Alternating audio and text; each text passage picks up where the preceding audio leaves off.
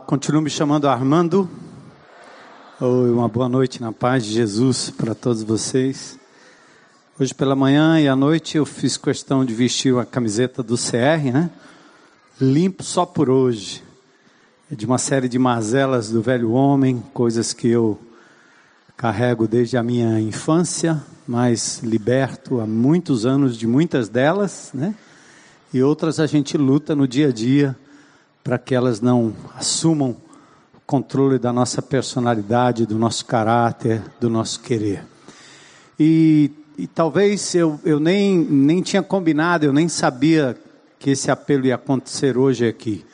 Mas você precisa saber, como membro desta comunidade, que esta igreja tem investido muito nos presídios de Fortaleza, nos centros socioeducativos levando amor, carinho, esperança para indivíduos que estão lá, muitos deles porque são réus primários, alguns ainda não foram julgados, outros são realmente é, indivíduos periculosos, mas todos eles são seres humanos acessíveis, são pessoas como eu, como você, que sem o amor de Deus no ímpeto de fúria e vingança, coisa que às vezes pode acontecer, ou, ou, ou talvez uma, uma ira desmedida, um desejo de possuir algo, às vezes por conta de uma fissura de droga, o indivíduo rouba isso, rouba aquilo, é flagrado,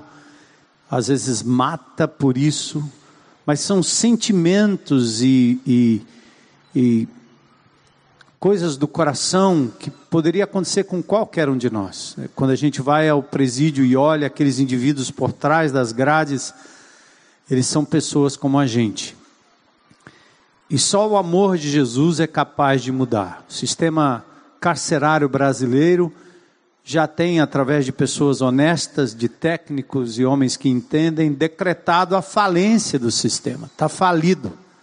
Não resolve, não recupera, muito pelo contrário integra pessoas, às vezes, que são réus primários, a um sistema quase que uma universidade, uma faculdade do crime.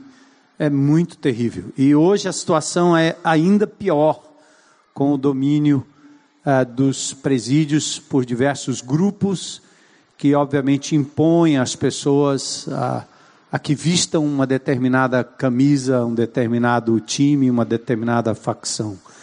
Mas eu queria desafiar você, que é membro da Igreja Batista Central de Fortaleza.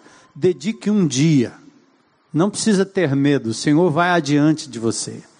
E toda vez que você se aproxima de um indivíduo, por mais periculoso que seja, quando o olhar transmite o amor de Jesus, quando eles percebem que vocês não querem nada além de amar com o amor de Jesus, a receptividade e até respeito.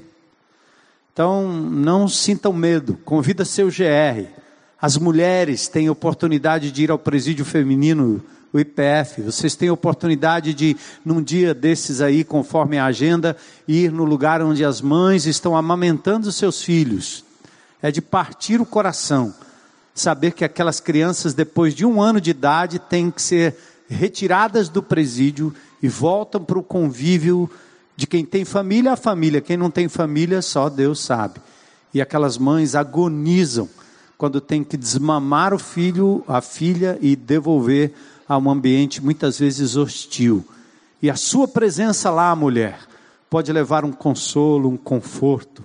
Então essa comunidade precisa continuar invadindo estes espaços porque o governo do estado, através dos seus secretários, doutora Socorro França, Josbertini, tem reconhecido o trabalho desta comunidade, a ponto deles clamarem para que o programa não seja só uma coisa eventual, de você entrar lá, entregar um folheto, sair correndo ou fazer uma oração, mas eles acreditam que a implementação do Celebrando a Restauração nos presídios é a única esperança que eles têm de recuperação daqueles presos.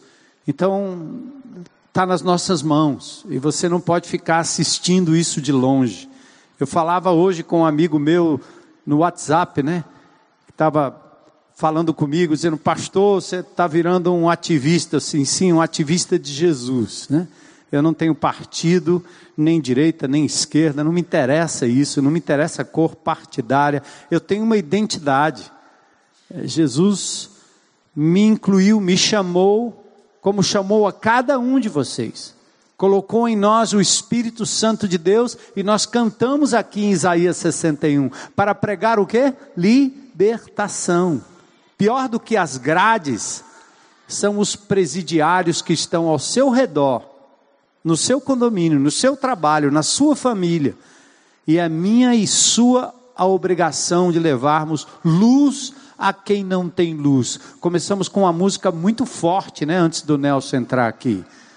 Então é forte, é um, é um rock pesado, porque eu acho que é só essa linguagem que a gente consegue entender, a linguagem que bate, bate e diz: vamos, povo, vamos sair do nosso conforto, dos nossos isolamentos, Vamos deixar que o inimigo de Deus seja envergonhado, porque o que ele quer nessa cidade é nos manter medrosos, recuados dentro de casa, inertes, sem falar com ninguém, sem tocar em ninguém, sem ter a coragem de enfrentar a pessoa que está lá fora, talvez até com a arma na mão, mas ele está carente de Jesus.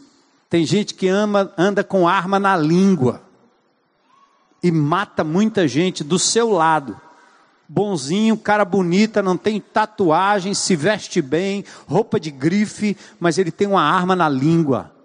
Muitos aqui no nosso país têm uma arma na caneta, tem uma arma no legislativo, e eles continuam matando tal qual, ou talvez muito mais, do que esses indivíduos que nós estamos vendo aí na sociedade, matando-se tirando a vida uns dos outros por vingança, por status e etc.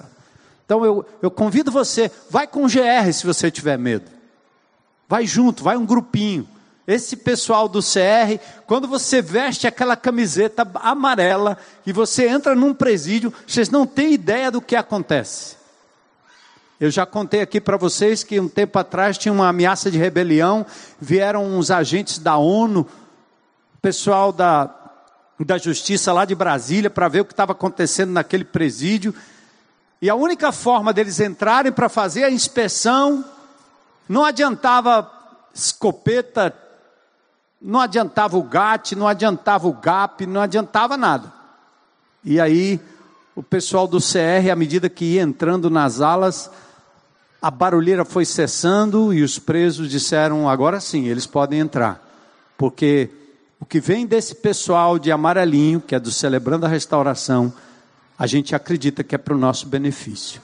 Né? Então, glória a Deus. Eu já brinquei que eu vou mandar fazer um, vou mandar fazer um adesivo do CR para você sair por aí. Uma mulher contou domingo aqui para mim na saída, logo no final do culto, e disse: "Pastor, eu estava na minha casa, os bandidos entraram lá em casa". Aí eu disse: "Em nome de Jesus, em nome de Jesus, não toque em mim, em nome de Jesus". E o bandido disse: "Minha senhora, sente aí, a senhora é evangélica, sente, nós estamos saindo, não vamos mexer na sua casa não. Tchau, tchau". Eles correm como diz o ditado, o diabo corre da cruz, não é verdade? Então é bom você andar, se você não tem coragem de dizer que é de Jesus, ou pelo menos vai gritar o nome de Jesus por causa do sufoco, Deus está vendo, viu? É melhor você gritar antes do que gritar no sufoco. Não espere uma arma na cabeça para você gritar: Jesus é meu Salvador. O que ele está querendo é que você saia por aí proclamando sem a arma na cabeça. Tá valendo? Então é assim. É. Vá. E nós temos um colete amarelinho para você. Certo? É o melhor colete à prova de bala que tem. É o colete amarelinho. Você pode entrar em qualquer buraco. Nós fomos outro dia no Barroso, eu e minha esposa, levar ali um, uma ajuda para uns irmãos em Cristo. E aquele beco que o meu GR foi parado, né, pelos traficantes, eu disse: Eu vou passar por ali, bem. Bem, você vai passar por ali? Disse, claro que eu vou. E aí, aí vamos. Aí nós passamos devagarinho, eu disse, ó, é aqui, é aqui, ó. Que a turma vem buscar a droga, né não? Mas a gente tem que andar, andar, andar. Jesus nos deu autoridade para a gente conquistar a terra. Glória a Deus. E eu quero aproveitar e fazer um convite antes de a gente entrar no texto. No dia 30, no dia 30, sexta-feira da paixão, nós estamos pedindo ao povo de Deus, convocando o povo de Deus, a nós irmos para um momento de oração nessa cidade, que não é aqui, não é na sua casa, vai ser num lugar bem público. Nós não vamos lá para fazer nenhuma manifestação de esquerda, de direita, não interessa nem de centro, de nada. Nós vamos ali, não vamos para fazer discurso, nós não vamos lá, não vamos lá para dar palanque, microfone para pastor, não vamos fazer nada disso. Nós vamos levar o povo de Deus a orar de joelhos, em pé, de mãos levantadas, por horários determinados entre 9 e 11 horas da manhã, 11 horas da manhã, em sete pontos cruciais dessa cidade. Eu estou conversando com alguns pastores e nós estamos falando de um jejum, mas não é um jejum de comida, não. É para dizer que nós estamos com um jejum de violência, não queremos violência. Jejum é, de corrupção, não queremos corrupção. Nós não queremos nada mais disso. E a única forma do povo de Deus agir é através da oração. Nós vamos clamar ao Deus Todo-Poderoso. E aí nós vamos estar em frente ao Palácio da Abolição, na Assembleia Legislativa, na Praça da Imprensa, no IML, no Fórum, na Praça da OAB e em frente à FIEC, na Federação das Indústrias do Estado do Ceará, para que os ricos usem suas riquezas para o bem daqueles que nada têm, que tenham consciência social, nós vamos estar orando por isso. Não vamos dizer nada com ninguém, não tem audiência marcada por ninguém, vamos ficar no meio da rua olhando para um prédio e orando. Então eu queria contar com alguns de vocês no dia 30. Faça um jejum. Você vai viajar? Marca o teu voo para tarde. Você vai viajar? Marca para sair à tarde, é menos trânsito, tranquilo. E dedica a sexta-feira da paixão, pense. Né? Não coma carne, ou oh, não tem isso não, né? É para não comer carne nunca. Mas logo cedo toma um cafezinho bom e vai para lá, tá certo? Nós vamos ter um tempo precioso ali em nome de Jesus. Eu quero convidar você a abrir comigo em Efésios 1, versículos 13 e 14. Efésios capítulo 1, versículos 13 e 14. Nós continuamos a nossa série, a nossa identidade, quem nós somos, quem lhe define como pessoa, quem é você de verdade. Você é o que dizem que você é, você é o que a sua turma diz, seu marido diz. Quem define quem você é? É o que você faz? É o que você possui? É o que você sabe? Quem define? Então, nessa nossa série, nós estamos falando da nossa identidade em Cristo Jesus. Efésios 1, 13 e 14, eu convido você a ficar em pé. Quem quiser, quem puder, não é obrigado. Você está aqui nos visitando, isso não é um ritual, o pastor não está comandando nada. Eu só estou pedindo que você, ficando em pé, possa esticar um pouquinho aí o seu esqueleto e seus músculos, e aí a gente senta por mais uma horinha de ministração, tá bom? Efésios capítulo 1, versículos 13 e 14. Olha o que o texto diz. Primeiro o texto começa com o segredo da nossa identidade. Nele. O que é nele? Em ele, identificado com ele. Nós estamos em Cristo, nossa identidade vem dele. O nosso RG vem dele, nosso CPF dele, nosso passaporte é dele, a nossa identidade é com Cristo Jesus, nosso Senhor. Não é com igreja, não é com pastor, não é com apóstolo, não é com guru, não é com profeta, nem Pedro, nem João, nem Tiago, nem Maria. Embora tenha sido uma mulher de Deus, uma mulher graciosa, é em Cristo, nele. Quando é que aconteceu isso? Quando vocês ouviram e creram na palavra da verdade, o evangelho que os salvou, nele vocês foram selados com o Espírito Santo da promessa, que é o Espírito Santo da promessa, a garantia da nossa herança até a redenção daqueles que pertencem a Deus para o louvor da sua glória. Eu queria orar, quero lembrar também do pastor José Edson, que viajou ontem para o funeral do seu paizinho, seu Cardoso, que eu tive o prazer de conhecer, um homem muito alegre, espirituoso, e um homem de Deus que entregou sua vida a Jesus. E pastor José Edson viajou ontem, a gente continua orando por ele, e não só por ele, mas por muitos que perderam uh, entes queridos, entes queridos durante esses dias ah, lembrando também, certamente, da família da Marielle, da família de tantas Marias, tantos Joãos, tantos Pedros, não importa a descendência, não importa o partido, a gente tem que orar por consolo para essas famílias. Oremos. Senhor, louvado e exaltado seja o teu nome nesse lugar. Nós nos reunimos aqui só por causa do teu nome. E nós queremos clamar pela paz na nossa cidade. Queremos te agradecer primeiramente por aquilo que tu és como pessoa, nosso Criador, nosso Senhor, nosso Salvador. Quero orar nessa manhã que o Senhor visite de forma especial a dona Adriana Marques, que está com um tumor no pulmão. Misericórdia, Jesus. Cura, restaura, visita, consola, Senhor. Queremos orar também pela Sandra, pelo pastor Raimundo, lá da Barra do Bento estão lutando com a prefeitura, Senhor, de Canindé, porque tiraram a escolinha de lá para levar crianças seis, sete quilômetros longe de pau de arara. Tem misericórdia, Senhor, do poder público, das autoridades de Canindé, Senhor, que eles possam rever essa atitude que não tem fundamento, mas dá ao teu povo força, Senhor. Ao pastor Raimundo, a Sandra, sua esposa, e os irmãos da Barra do Bento, coragem para continuarem lutando, Senhor, para o bem daquelas crianças. Oro pelo consolo e conforto do pastor José Edson e seus familiares, nos alegrando também no fato de que o seu Cardoso está na presença de Deus. Fala conosco, Senhor, através da tua palavra. Livra-nos do mal, do maligno. Oramos pelas autoridades constituídas, Senhor. Pelo presidente Temer. Oramos, Senhor, pelo Camilo Santana, nosso governador. Oramos pelo prefeito Roberto Cláudio. Que o Senhor tenha misericórdia desses homens, Senhor. Eles foram colocados lá com tua permissão.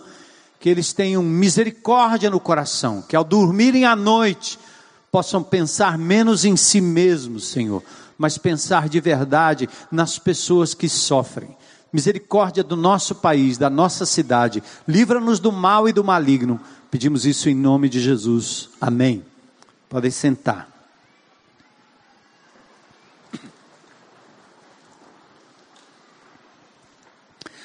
Ah, esse texto nos revela um, um, um artefato é, bem interessante, um selo de propriedade. Ah, quem trabalha ou quem negociou um imóvel, aliás, quase todos nós aqui provavelmente devemos ter algum tipo de imóvel. Muitos moram de aluguel. Mas no mundo imobiliário existe uma diferença entre posse e propriedade. Às vezes você tem a posse de um terreno, a posse de uma casa, quando você aluga, por exemplo. Aquela casa alugada é sua por posse temporária. Se o contrato é de um ano, dois anos, três anos, você tem a posse, mas você não é o dono. Porque a propriedade é diferente. Quem mora ou adquire uma propriedade, por exemplo, sem ter o número de matrícula oficial no RGI ou no Registro Geral de Imóveis, tem posse, mas não tem a propriedade. Não é dono de fato e de direito. Pode até transferir a posse para outro, mas não é proprietário. A propriedade definitiva e inquestionável é de quem possui o documento de escritura definitiva. Nessa introdução ilustrativa, eu já posso dizer a você que Cristo, aliás, Deus, o Pai, nos cria a sua imagem e semelhança e dá ao homem a posse de si mesmo do meio ambiente, da natureza, da família, do seu corpo, do seu entorno. Mas por uma questão de arbítrio, o homem decide virar as costas para o seu dono e se tornar o dono. E em fazendo isso, pecando, errando contra o mandamento divino, a ordem divino, divina, ele usurpa a propriedade de si mesmo. Nós nos achamos donos daquilo que nós temos. Você sabe disso. E lá no Éden, conforme relato bíblico, alguns creem que é uma saga, outros creem na literalidade do texto. A mim não importa, eu creio que é como está ali. Mas ali o homem entrega posse de si mesmo, da natureza, do mundo que o cerca, ao inimigo de Deus. Um ser espiritual. Muitos nem acreditam que existem. Acham que essa coisa de espírito mal, demônio, diabo, isso aí é conto da carochinha. Até que o indivíduo enfrenta algo espiritualmente inexplicável. E ele dá outro nome, chama de força, de energia chama de espírito familiar até, até que ele, lendo a palavra de Deus, pode entender essa realidade. O homem então dá a escritura de posse, não de propriedade, ao inimigo de Deus, ao diabo. E esse, por sua vez, tendo assumido o controle das mentes, do mundo, das pessoas, impinge na sociedade, traz à sociedade isso tudo que a gente está vendo aí. Esse mesmo diabo de posse, de controle dos mundos que nos cercam, o mundo dos negócios, o mundo da mídia, o mundo da educação, é um mundo, são os mundos. Ele tenta Jesus e oferece a ele a posse momentânea dizendo: Tudo isso te darei se prostrado me adorares. Só que o Senhor Jesus Cristo na cruz do Calvário, porque não se rendeu à tentação oferecida de possuir para ser, mas ele, como filho, sempre foi filho de Deus, amado de Deus, conectado com o Criador, sem pecado, ele se oferece na cruz do Calvário e ganha o direito de possuir de ser proprietário, de comprar de volta, de redimir para si mesmo homens e mulheres de todas as tribos, língua, raças e nações. Percebe? Cristo um dia nos redimiu e colocou em nós um selo, selo de propriedade, selo garantia de quem possui. Eu comprei um carrinho esses dias, um 2010, e aí você tem que ir lá fazer o trâmite dos documentos e haja selo, e haja dinheiro para o cartório também, haja dinheiro, é taxa para lá, taxa para cá. Botaram o selo até fora do documento, pendurado assim, eu achei interessante. Selo, agora ó, o carro é meu, aliás, é da dona Heloísa. Ela está olhando para mim ali, já dizendo, não, seu não. É de Jesus, ela falou, viu? Mas está lá uma proprietária, pum, pum, pum, pum, pum, pum, pum, certo? Aí você pode estar tá pensando, ele deu o carro de. Aí, ó, a mente, a mente, ó. Ele deu o carro de 10 mil para ela, ficou com outro de 30. Não, outro de 30 também está no nome dela. Certo? ela é proprietária, tem um documento, tem um selo. Dê uma olhada num achado extraordinário, comprovado aqui pela comunidade científica, que atesta por meios científicos um achado arqueológico extraordinário.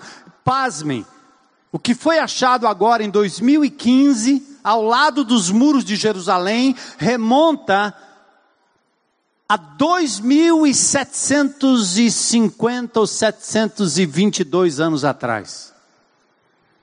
Ou seja, quase 3 mil anos foi encontrado um artefato muito interessante e vocês vão compreender um pouco do contexto do apóstolo Paulo, como ele usa a palavra selo aqui em Efésios 1:3. Vamos dar uma olhada nesse vídeo aí. Agora, os detalhes de uma pesquisa que resultou numa importante descoberta sobre a história da humanidade. Durante escavações em Israel, arqueólogos encontraram um pequeno objeto com uma inscrição. Ela confirma a existência de um personagem que o mundo só conhecia através da Bíblia.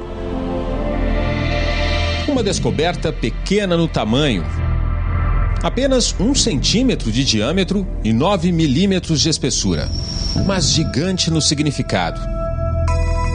É uma evidência de que a Bíblia tem seus fundamentos históricos reais, verdadeiros.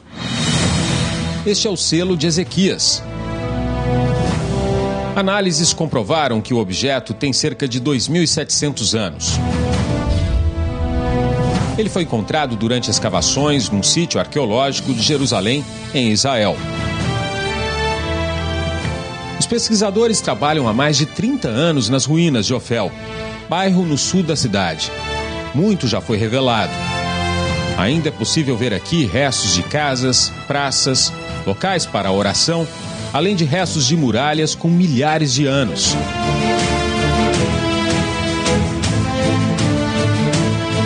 Esse é o local exato onde os arqueólogos encontraram o selo. Essa estrutura foi construída pelo rei Salomão mil anos antes de Cristo e funcionava como um depósito real até a época de Ezequias. Aqui eram guardados água e vinho, que eram colocados nessas jarras ainda intactas. O selo real funcionava como um carimbo que garantia ao rei a propriedade de bens de consumo tão preciosos naquela época. Também conhecido como bula, esse tipo de selo era usado para autenticar e lacrar documentos escritos em papiro ou pergaminho, que, quando prontos, eram enrolados e amarrados com pequenas cordas. Só então eles recebiam a impressão do anel oficial. Outros exemplares de selos do rei Ezequias já eram conhecidos, mas haviam surgido no mercado negro de antiguidades, sem que ninguém soubesse a procedência. O achado confirma a existência de um dos reis mais antigos e famosos da história. O selo traz a seguinte inscrição em hebraico antigo: pertencente a Ezequias, filho de Acás, rei de Judá. Interessante, né? Ezequias viveu mais ou menos 700 anos antes de Cristo, rei de Judá. Ezequias viveu num ano em que Israel estava dividida entre as tribos do sul e as tribos do norte. As tribos do sul, Judá, com capital em Jerusalém, as duas tribos, e as dez tribos do norte, na capital, ou tendo como capital Samaria. Senaqueribe, rei assírio, invade os reinos do sul, do norte, perdão, e leva para o cativeiro assírio todas as dez tribos, deixando em Samaria alguns judeus misturados com alguns assírios. É por isso que o judeu não gosta do samaritano, porque o samaritano é um povo misturado. E Senaqueribe, logo depois da sua conquista, ele vai até Judá, cerca algumas cidades, e ele diz agora para o rei Ezequias: Eu destruí tribos israelenses com o poder dos deuses que eu adoro. Quem é você para resistir ao meu cerco, à minha tomada? Então Ezequias responde a Senaqueribe através da oração. Ele ora a Deus, reafirma a grandeza e a sua confiança no Deus Todo-Poderoso, de tal maneira que a resposta de Deus foi a derrota do exército assírio. Bateram em retirada. E o povo de Israel, pelo menos de Judá, aquelas duas tribos ao sul foram preservadas, porque a profecia dizia que era através de Judá, da tribo de Judá, que restou daquela divisão e daquela invasão, era através de Judá que viria o Messias. Por isso Deus trabalhou na preservação daquele povo durante tanto tempo e tantos anos. Ezequias então foi um rei, ele começou a reinar aos 25 anos de idade. Reinou 29 anos em Israel. E Ezequias então deixou para a história que o Senhor permitiu que fosse revelado agora, em 2015, esse achado extraordinário de um selo feito de cera, colocado sobre o documento, a escritura, e este selo imprimia a posse do rei, pertence ao rei Ezequias. Que lindo, que maravilhoso. Quando o apóstolo Paulo, nesses dois versículos simples, ele diz que em Cristo Jesus nós fomos escolhidos, fomos redimidos e fomos selados. Temos uma, uma posse, temos um proprietário, temos um dono. E aí é que a nossa identidade começa a fazer sentido, porque enquanto eu vivia no mundo sem conhecer Jesus, o plano divino, quem era o meu dono? Meu coração, minha mente, minhas emoções, o meu corpo era entregue a pessoas, coisas, prazeres pessoais, a bebida, a comida, o dinheiro, o poder, o saber. Quem me dava valor de verdade, o meu valor vinha de pessoas que estavam ao meu redor, meus pais, se eles me elogiavam, eu dizia sou bom. Se eles diziam que eu era mal, sou mal. Se meus pais tivessem me abandonado, eu teria uma identidade, talvez como a maioria desses presidiários, que a história sempre volta para a família. Meu pai abandonou minha mãe, minha mãe abandonou meu pai, meu pai, eu não conheço meu pai, minha mãe, eu não conheço minha mãe. As histórias dos meninos e dos velhos atrás das grades, sempre volta para a sua identidade na infância. Quantos de vocês aqui, quantos de nós temos marcas na nossa personalidade, marcas oriundas daquilo que aconteceu dentro da nossa própria família? Abuso sexual na infância. Às vezes não é só pai e mãe, você tem agregados, né? tios, tias, primos, pessoas que marcaram a sua vida profundamente, se não no âmbito do lar, na escola, no clube. Você foi preterido, deixado de lado, porque você não cumpria o perfil exigido. No meio das meninas, dos meninos. Eu vivi dentro da minha casa, cercado pela minha esposa, minha sogra, duas filhas e depois três netas e veio um varão para me ajudar a entender melhor o que é que é esse mundo das mulheres, onde a referência de bem-estar muitas vezes vem no olhar do espelho. Com o advento do Instagram, do Facebook, os likes são muito importantes. Quando não tem like, a pessoa se não, eu não estou bem, eu tenho que fazer algo para ficar diferente. E você fica vendo as pessoas todo o tempo buscando um referencial de beleza, mostrando às vezes algo que na verdade nem é. Porque perdeu a sua identidade maior. Claro que é bom você se cuidar, claro que é bom você se arrumar, mas que não seja em função daquele que vai lhe dar a identidade aqui na terra, porque hoje você é linda, amanhã vai ficar feia, porque ele troca por outra. Pretere você. E até quando os padrões de beleza, que embora Gisele Bündchen esteja fora das passarelas, mas ela continua sendo o padrão de beleza. Mas Deus só fez aquela mulher daquele jeito. E ele não disse que ali é o padrão perfeito de beleza. Ele não pediu que você fosse modelado segundo aquela mulher, porque Deus nos fez de uma forma muito especial. Cada um é especial. É muito lindo quando uma mãe, um pai recebe um menino que vem acometido de autismo, é um autista, ou então o menino vem com uma deformação genética, aquela criança sofre de uma paraplegia, seja o que for, ou a, nós temos visto aqui, andando ali para lá e para lá, uma criança com hidrocefalia. Os pais amam como se fosse a pessoa mais linda e mais preciosa do mundo, é o que mais se aproxima do amor de Deus. Aquela criança não vai poder ser comparada com os outros. Nenhum ser humano diria, essa é uma criança imprestável, porque nunca vai ser modelo, nunca vai ser karateca, nunca vai ser isso, nunca vai ser aquilo. Porque esse não é o perfil, esse é o perfil do homem, o homem que dá esse tipo de valor. E você acaba cedendo, sendo quem você não é, se entregando contra as meninas. Vai aí na beira-mar, vai nos cantos e nos buracos onde as prostitutas estão.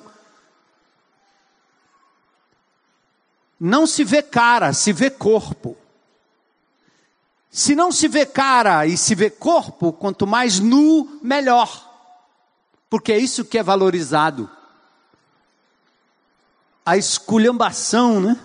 Da pornografia que vem através da música, onde se canta e que talvez ser a rapariga do outro é o que é a moda, é o que é legal. Então, quem é fiel ao seu esposo, quem se guarda do mal, quem se guarda sexualmente, é o maluco, o doido, porque esses são os referenciais da sociedade. Estamos perdidos.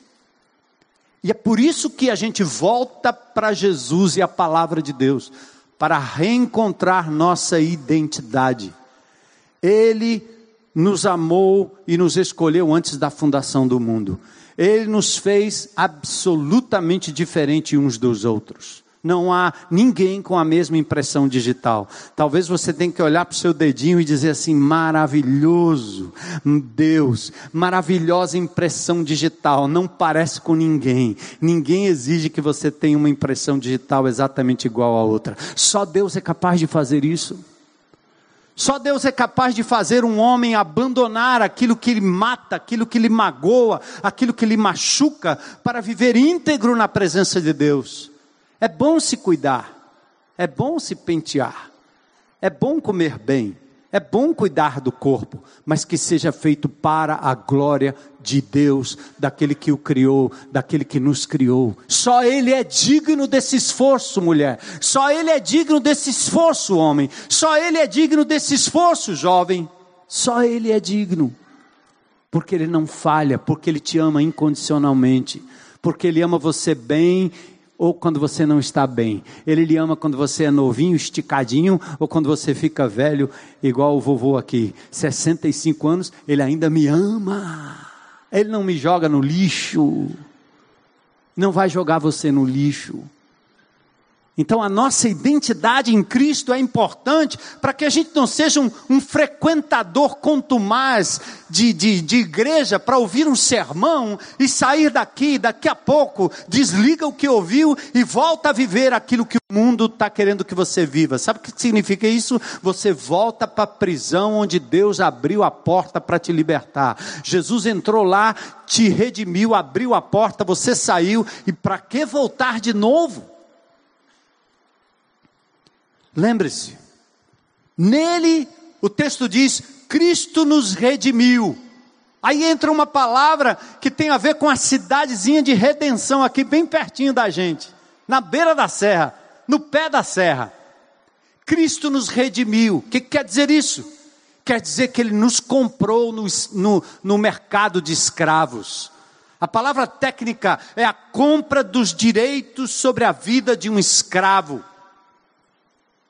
Jesus foi lá no mercado onde você era escravo das suas vaidades, escravos da sua intelectualidade, escravos da sua história familiar, escravo das suas taras, escravos das suas loucuras, escravos de homens, escravos de mulheres, escravo do marido, escravo do, da, da, da esposa, escravo dos filhos, escravo dos pais, escravo do dinheiro, do governo, da corrupção, escravo de tanta coisa, escravos da pornografia, escravos da malícia, escravos da maldade, escravos da ira, escravos em que sentido? Vocês viram aqueles, aquela visitação na, na, na, na, nos presídios? Os caras estão por trás das grades, estão presos, eles não podem sair. Assim estão milhares ao nosso redor. Eu estava assim. E por vezes sou tentado a voltar para o estágio de remissão. O estágio, aliás, onde eu ainda não tinha sido remido, estágio de escravidão. A escravidão e a prisão não é só a física de grades. Márcio Rocha tem uma música linda falando sobre prisão emocional. Quando vejo grades e muros prendendo semelhantes meus, eu penso em como devem ser duros os dias seus. Enormes os portões e imensos batalhões. É a prisão da mente. Quando você entra numa favela, você entra num buraco, você entra num gueto, quando você entra num lugar e aquela pessoa, aquela família está lá presa pela desgraça da fossa aberta, da casa sem banheiro, da miséria, da dependência do governo, da dependência de um salário mirrado, sem carteira, sem nada, e você leva Jesus para aquela pessoa, você começa a ver que há libertação, ela está presa. Ela está presa. Um indivíduo adicto de pornografia, ele está preso. Ele começou aos 13, aos 12, aos 10, aos 15, e de lá para cá ele não consegue viver sem consumir aquilo. Eu falo de um programa que eu gosto na TV, parece um negócio estranho, mas são os quilos mortais, né? Pessoas com 300, 350 quilos, deitados numa, numa cama, numa maca, não conseguem se movimentar. E tem um doutorzinho lá, em Houston, que olha para aquela pessoa e diz: vá para casa. Você, eu vou fazer sua bariátrica, mas primeiro você tem que parar de comer 10 pizzas, 20 ovos, bacon. E aquela pessoa está se vendo, crescendo, aumentando seu volume físico, seu coração quase parando, à beira da morte, e aquele indivíduo não consegue, ele luta, a luta é espiritual, ela é emocional, ele está preso pelo seu próprio corpo, pela sua própria gula, pela sua própria tara de comer demais. É a única forma que ele tem de buscar alegria, contentamento e prazer, é comendo demais, preso. Ele quer sair, mas não consegue. E nós temos áreas da nossa vida que são exatamente desse jeito. Jesus Cristo veio para nos redimir. Éramos escravos do mundo, dos nossos próprios desejos, das pessoas e do diabo. Muitos ainda estão assim. Perderam a identidade original. Estão com passaporte, identidade, CPF falsos estão sendo aquilo que nunca foram feitos para ser. E é interessante também que aquele doutor mostra como há uma codependência dos que estão ao redor daqueles que vivem em pecado. Um homem que é viciado em pornografia, quando ele começa a se alimentar da pornografia, ele vai para casa e não consegue praticar sexo com sua esposa do jeito natural. Tem que ser do jeito mais louco, mais doido possível. E muitos obrigam mulheres a se tornarem codependentes e escravas daquela relação suja, doente, distorcida. E a coisa é tão doida e tão diabólica que de uma, de uma carícia extra passa para uma coisa louca e começa a virar tão, uma coisa tão doida que daqui a pouco é um animal, é um bicho. As pessoas não têm como parar. É uma escravidão da qual Jesus veio para nos libertar. Nós precisamos crer nisso. É isso que ele faz de verdade. Ele oferece um caminho alternativo. Ele deixa, ele faz com que a gente rasgue a máscara, maldita máscara, que ele que a gente rasgue esse impostor, que a gente anule esse impostor, jogue para fora esse impostor que vive em nós, para a gente viver a realidade. Eu queria me livrar e não podia. Agora, Eu quero me livrar e eu posso no poder que há no nome de Jesus, porque Ele foi no mercado e Ele me comprou. E aquelas coisas que tinham poder sobre a minha mente, sobre os meus hábitos, não têm mais poder. Você precisa acreditar nisso, irmão. Amém? Creia nisso. Aleluia.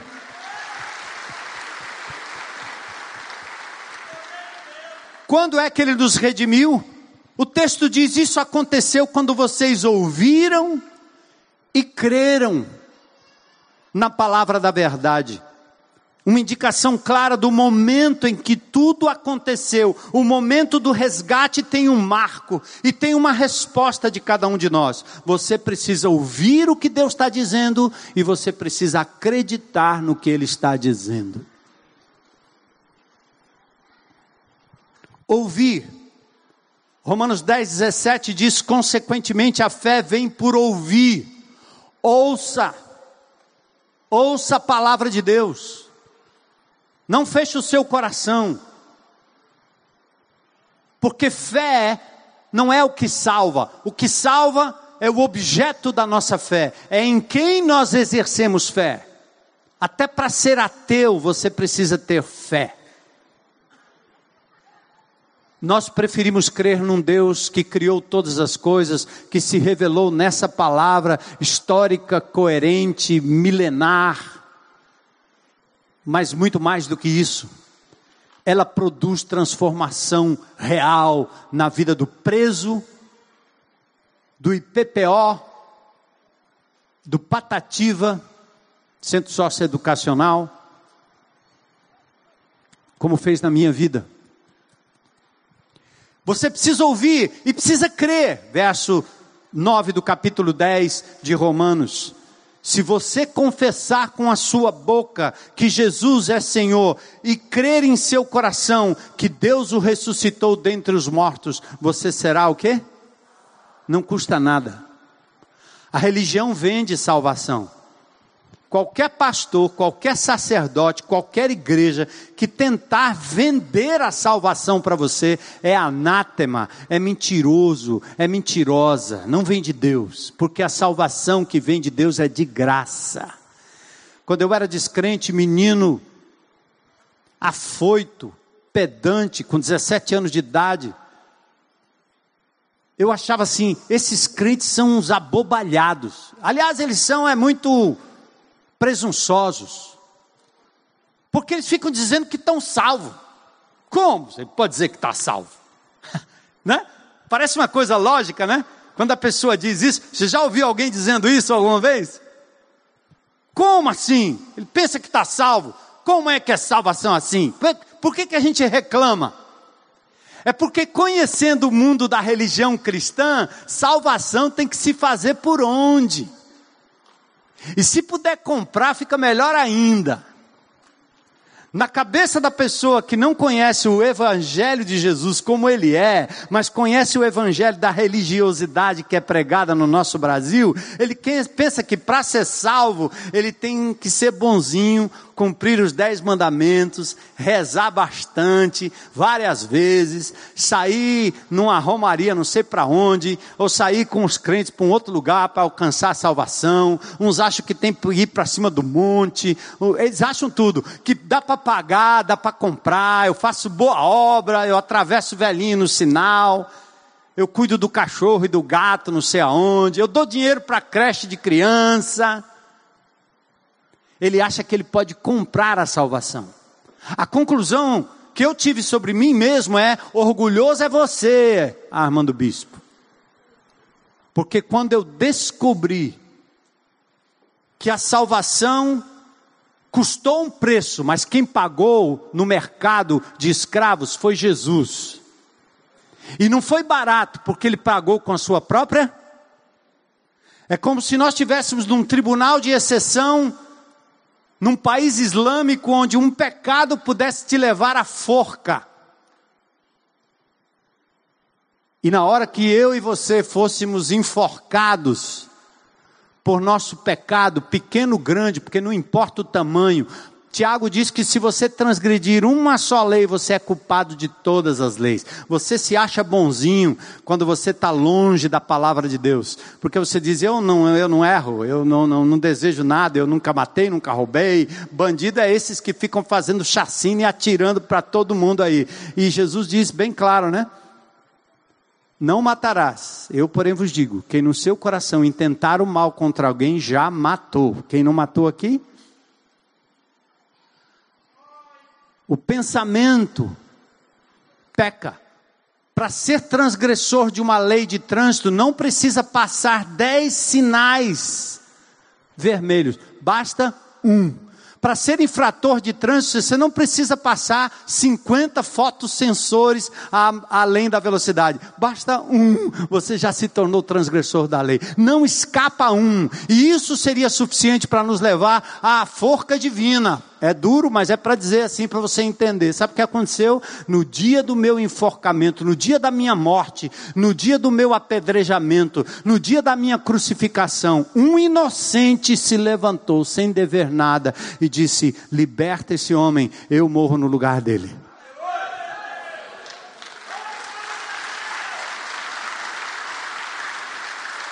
Simples, profundo, isso é Páscoa. Isso é crucificação. E aí, amigo, não dá para pagar, não tem como pagar, tá certo? Porque custou o sangue de Jesus. Deixa de orgulho. O que você precisa é dar um salto de fé, como disse Soren Kierkegaard. Dar um salto de fé. A salvação é um salto de fé, é um pulo no escuro, mas é um escuro cujos braços de Jesus estão lá para nos amparar. Não dá para pensar muito. Não dá para calcular demais, porque o cálculo nos leva para mais longe da salvação e para mais perto do abismo da condenação da autossuficiência. Cristo é suficiente, por isso ele morreu na cruz. E diz o texto aqui: vocês ouviram e creram. Se confessares com a tua boca que Jesus é Senhor, e lá no teu coração crer que ele ressuscitou dentre os mortos, ou seja, ele venceu o maior dos nossos inimigos, a morte, serás o quê? Salvo. Amém, igreja? A despeito de alguns fenômenos pós-Pentecoste, a manifestação visível que foi dada em Samaria, Antioquia e Éfeso, eu quero lhes dizer o que Pedro disse àqueles judeus quando foram questionar por que, que o Espírito Santo baixou visivelmente lá em Antioquia, quando ele visitava Cornélio. Pedro disse: O que aconteceu com eles, para que vocês judeus acreditassem que gentil, pagão, também pode se entregar a Jesus, o que aconteceu com eles foi o mesmo que aconteceu com a gente quando cremos no Senhor Jesus Cristo. Atos 11, 17. Olha o texto. A prova de que no momento que eu faço a minha decisão por Jesus, eu ganho um selo. Se, pois, Deus lhe deu o mesmo dom que nos dera, quando? Quando o que, gente? Pedro está dizendo, aquele fenômeno do batismo do Espírito Santo, que foi tardio, porque foi depois do tempo de conversão, Pedro está justificando em Atos capítulos 9, 10 e 11, que o que aconteceu com aqueles fenômenos no livro de Atos não é indicativo de que alguém aceita Jesus e vai ter o Espírito Santo ou batizado com o Espírito Santo meses depois, numa cerimônia que o indivíduo induz você a falar em línguas.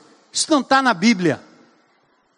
O que está na Bíblia é isso que Pedro disse, explicando historicamente a cronologia e a necessidade de que o judeu compreendesse que gentil também pode receber o dom do Espírito. E Pedro então avisa claramente no texto: se Deus lhe deu o dom que nos dera, quando cremos, repete comigo aí, gente.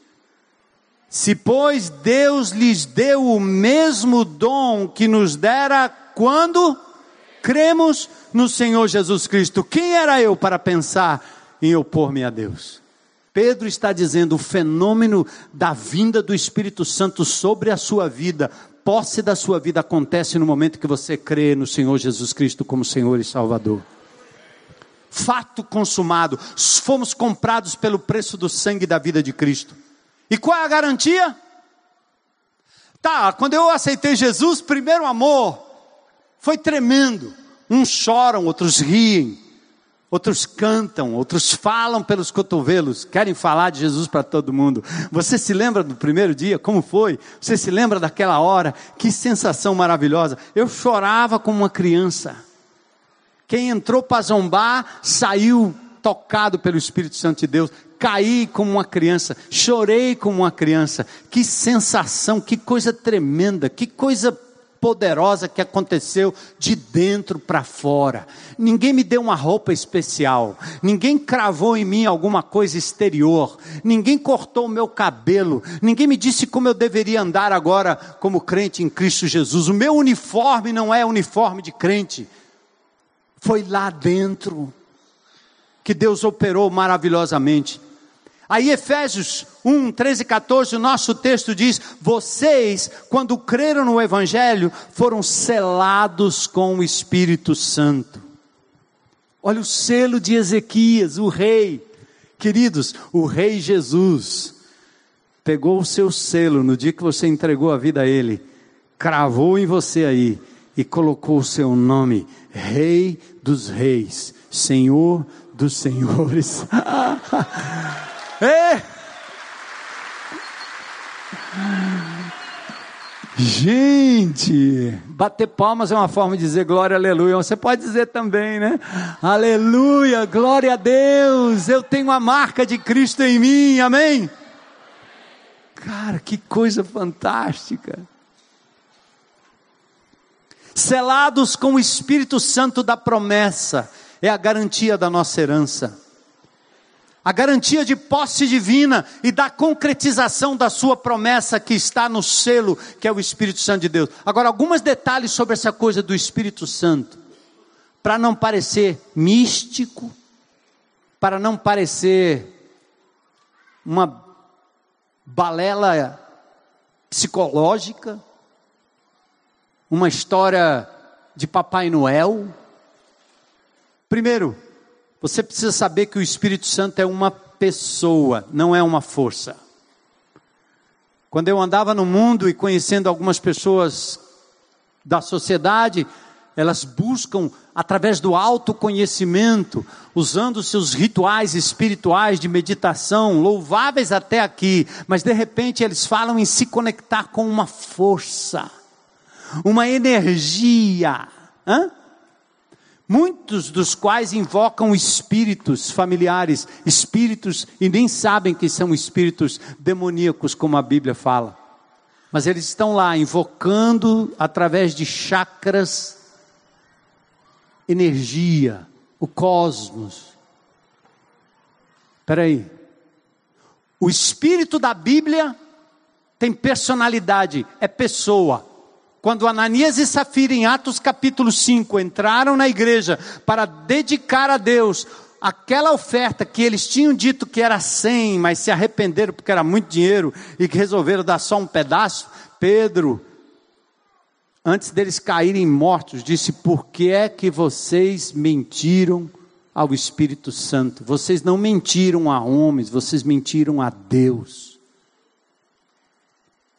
O Espírito Santo, a terceira pessoa da Trindade, é aquele que sustenta todas as coisas pelo seu poder, ele que mantém todas as moléculas grudadas umas nas outras. Essa cadeira que você está sentada aí, se ela fosse, na verdade, reduzida a pura matéria, seria menos que um comprimido, um comprimido, aliás, de Tilenol reduziria a matéria a isso aí. Há uma conexão entre as, a matéria, células, moléculas, meu corpo, seu corpo. Somos sustentados pela ordem divina, pela execução na palavra de Jesus e pela presença do Espírito Santo de Deus. Ele sustenta todas as coisas. É Ele que dá vida a esse mundo, a tudo que existe. Ele tem vontade, ele é uma pessoa. Ele pode ser entristecido, diz o apóstolo Paulo. Ele pode ser abafado, diz o apóstolo Paulo. Você pode mentir ao Espírito Santo. Portanto, nós não estamos falando de uma energia, estamos falando de uma pessoa. É pessoal. Você não pode ver? Como eu não vejo o sinal do celular, antigamente era difícil dizer para as pessoas que alguma coisa podia acontecer sem que a gente visse, não é verdade? O telefone era ligado de fio para fio. Agora não. Está no ar. Hein? Wi-Fi. Você agora acredita no Wi-Fi. Mas tem dificuldade em acreditar no Espírito Santo de Deus. Jesus diz: é como o vento. Sopra para onde quer. Você vê o efeito, mas não vê o vento. Invisível.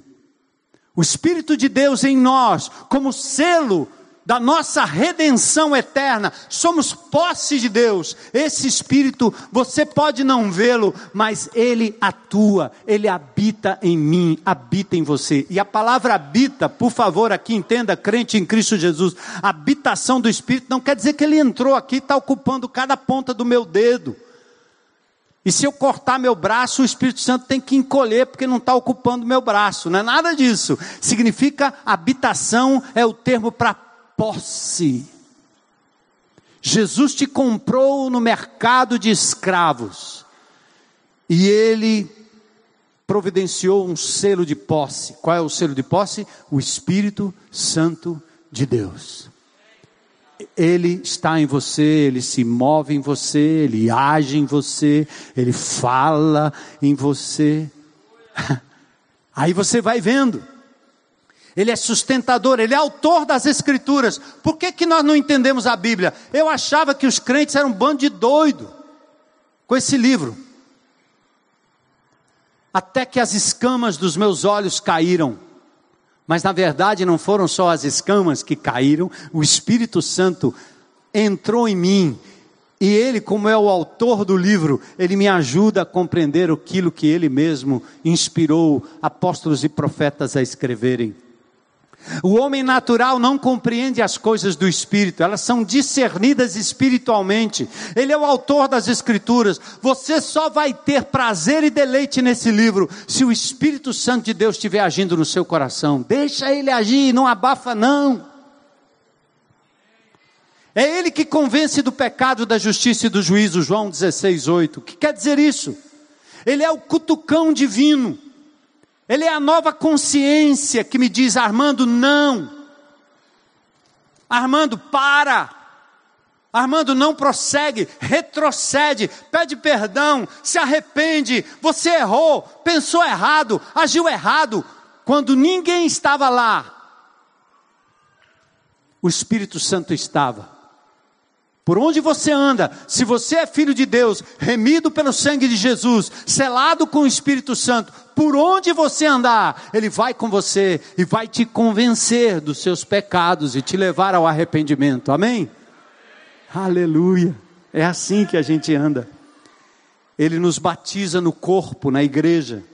Ele habita em nós, ele testifica a nossa filiação, ele ilumina o nosso entendimento, ele produz frutos da nova natureza amor, alegria, paz, longanimidade, benignidade, fazer o bem, bondade, mansidão, temperança, olha aí, domínio próprio. Eu não me controlo. Você está no comando, entristecendo o espírito na sua vida. Você terá domínio sobre os seus impulsos, você terá domínio sobre o mal, sobre o pecado, sobre a ira, sobre a gula, você terá domínio. Quando você se submeter ao Espírito Santo de Deus, reconhecer e crer que Ele está em você, orar e se render e dizer: Senhor, assume o controle disso em nome de Jesus, em nome de Jesus. Ele produz o fruto da nova, da nova natureza e exalta o nome de Jesus. Nossa identidade, nossos direitos são garantidos pela presença do Espírito em nós. Por isso, a nossa missão é buscar e salvar o que se havia perdido, porque o texto termina assim: até a redenção daqueles que pertencem a Deus para o louvor da sua glória. Tudo para o louvor da sua glória. Quais são as implicações do direito adquirido em Cristo? Identidade selada através de Deus conosco. Temos segurança. Jesus diz: Eu lhes dou a vida eterna, jamais perecerão, e ninguém os poderá arrancar da minha mão. João 10, 28. Você está duvidando do selo de Deus na tua vida? Você está deixando um irmãozinho chegar para você e dizer que se você pecar, você perde a salvação? Banana para ele.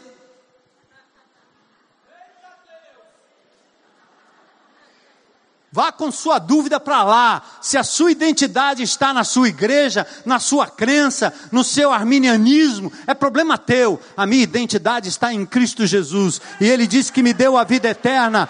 Jamais perecerei. E ninguém vai poder arrancar da minha mão. Sinto muito, cara. Aleluia. Outra coisa, Ele nos garante autenticidade.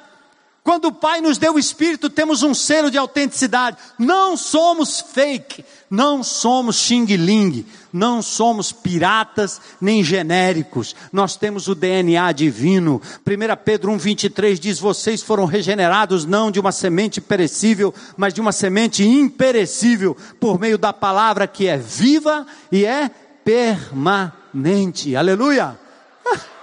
o selo da autenticidade, o Espírito Santo em nós.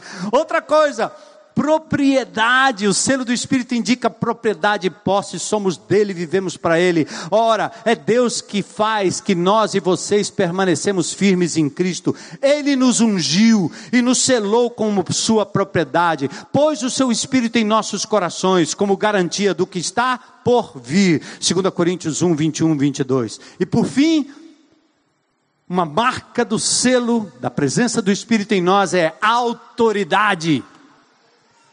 Ouça aí, irmãos. Nós vamos sair daqui hoje à noite para o ID. Bora, vamos para dentro do mundo. E aí, como filhos do Rei, nós temos que andar por aí.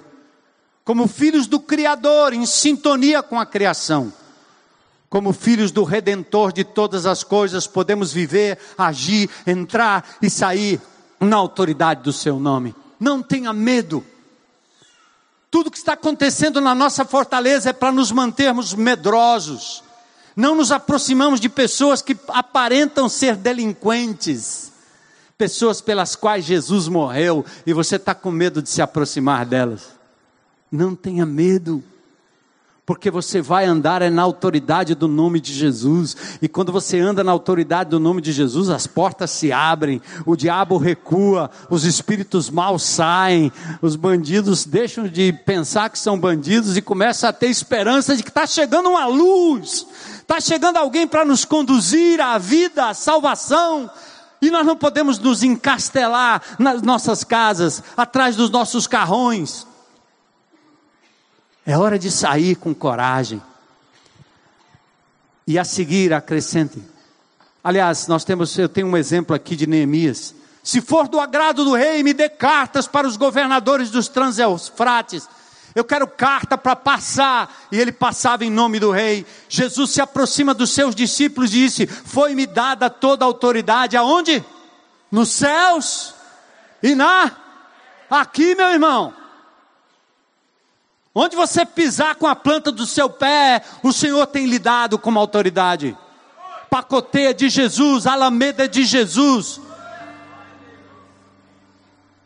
Ancuria de Jesus, Bendeia de Jesus, Meireles é de Jesus. Jesus está enviando você para esses bairros, para esses lugares, para você pisar lá com a autoridade do nome de Jesus. Não se encolha, não tenha medo. Jesus se aproxima, toda a autoridade me foi dada, portanto, ide.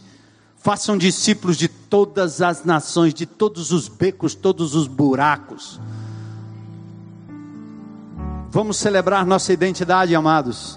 Vamos reconhecer e usufruir a presença do selo divino em nós, amém? O Espírito Santo está em nós, nele temos segurança, autenticidade, propriedade e autoridade. Glória a Deus. Segura aí, não sai agora, o fantástico espera. Não vale a pena, aliás. Nem Faustão. Segura aí. Sabe quando é que Deus pode fazer esse resgate na vida de alguém? Quando alguém diz: Eu quero Jesus como meu Salvador e meu Senhor. Sabe o que quer dizer Senhor? Não é quando você diz assim: Oi, seu Zé. Não é para você dizer: Oi, seu Jesus. Não. A palavra Senhor significa dono é quando você pega a chave que você deu para todo mundo para avaliar quem você era para dizer se você presta ou não, se você é bom ou não, até a chave que você tomou para si mesmo, é quando você pega a chave da sua casa e diz: está aqui, a escritura está aqui, tudo pertence ao meu Senhor Jesus e a partir de agora eu sou dele.